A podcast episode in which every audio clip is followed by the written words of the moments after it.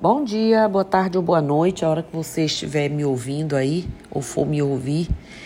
Hoje eu vou falar aqui sobre mais um dos temas que as pessoas, aliás, estamos mexendo, né? Falando da Carta Magna, do Marco Legal da Umbanda, estamos falando sobre tudo, sobre muita coisa, e as pessoas se sentem no direito e elas têm de querer saber a visão da Umbanda sobre uma série de temas, alguns muito polêmicos, muito polêmicos, como a homossexualidade, infelizmente, para muita gente, não é?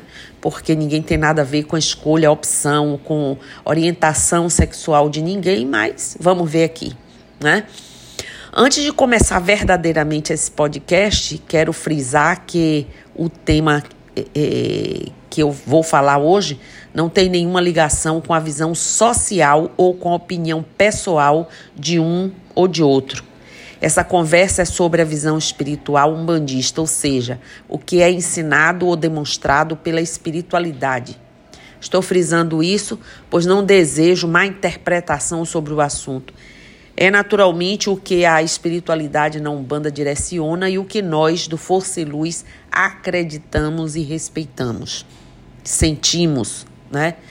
Devemos entender principalmente que esse fato não é não se limita apenas com uma explicação obtida em dicionário, ou seja, significado de homossexualismo, substantivo masculino, né? Psiquiatra refere-se aos que se sentem atraídos sexualmente e ou emocionalmente por pessoas do mesmo sexo, né? Que pratica relações, relações sexuais com pessoas do mesmo sexo pessoa que se envolve tanto sexualmente quanto emocionalmente com pessoa do mesmo sexo. Como eu disse, e podemos observar na explicação obtida, em alguns dicionários tudo se limita aos relacionamentos e relações sexuais com alguém do mesmo sexo. Porém, isso só é visto a grosso modo, pois dentro da Umbanda se deve olhar mais profundamente caso a caso. Na mente do ser humano, quando se fala de homossexualidade, nasce a imagem apenas de uma relação sexual. Né? Inclusive na mente do próprio homossexual, muitas vezes.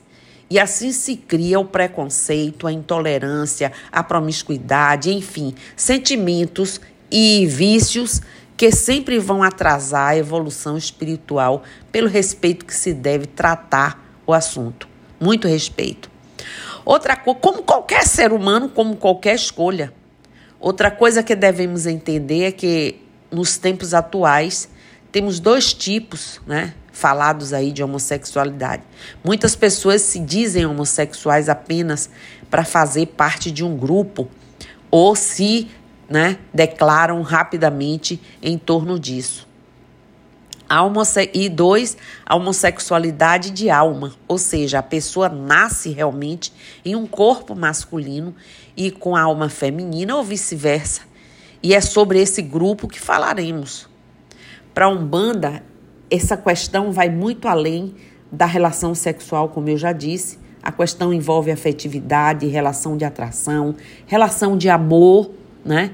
A outra pessoa na qual dedica um carinho verdadeiro, e construir uma vida e até uma família. Atentem que devemos pensar, antes de tudo, que o espírito não tem gênero, pois não são criados por Olorum como masculino ou feminino. E será que em nossas inúmeras reencarnações sempre vestimos a roupagem de um só gênero?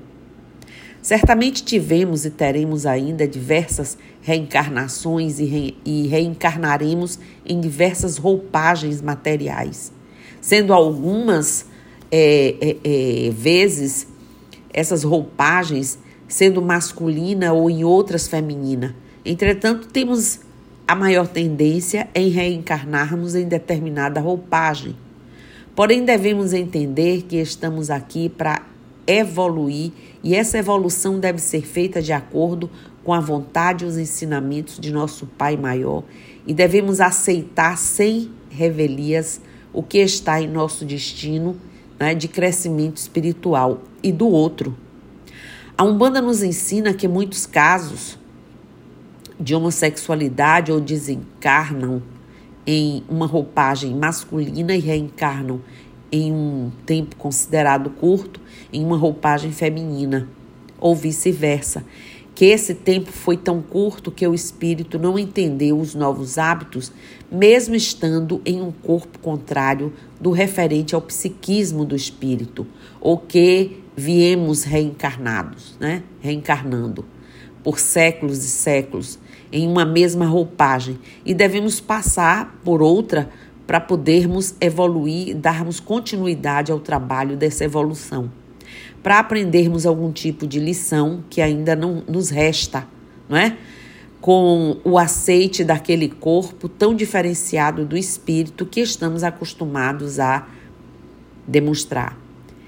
Em casos assim, devemos refletir da seguinte maneira: se nosso pai Olorum nos deu a missão de seguirmos a caminhada evolutiva em um corpo diferente daquele que nosso espírito possa estar ligado, talvez estejamos né, indo contra. E suas lições, quando por falta de informações transformamos nosso corpo de acordo com a roupagem que nosso espírito estivesse acostumado em reencarnações passadas, pois certamente necessitamos vir de forma diferenciada né, do costume espiritual para termos novas lições e aceites e, né, trilharmos aí essas emoções todas e essas vivências. A Umbanda não está ligada a pecados, e sim ligada no livre-arbítrio de cada um, ou seja, errado ou não, todos nós, nossos atos e ações serão cobrados ou vão ser bonificados na hora do desencarne de cada um de nós, para demonstração do quanto tivemos de evolução na reencarnação que está se findando. Ou seja, isso está ligado a tudo que nosso livre-arbítrio possa estar preparado para decidir. Né? E também com a lei da evolução, questões que se façam pendência, elas vão ser resolvidas. Portanto, a visão da Umbanda é, acima de tudo, respeitar todos os seres, independente de opção sexual, cor, raça, posição social ou econômica.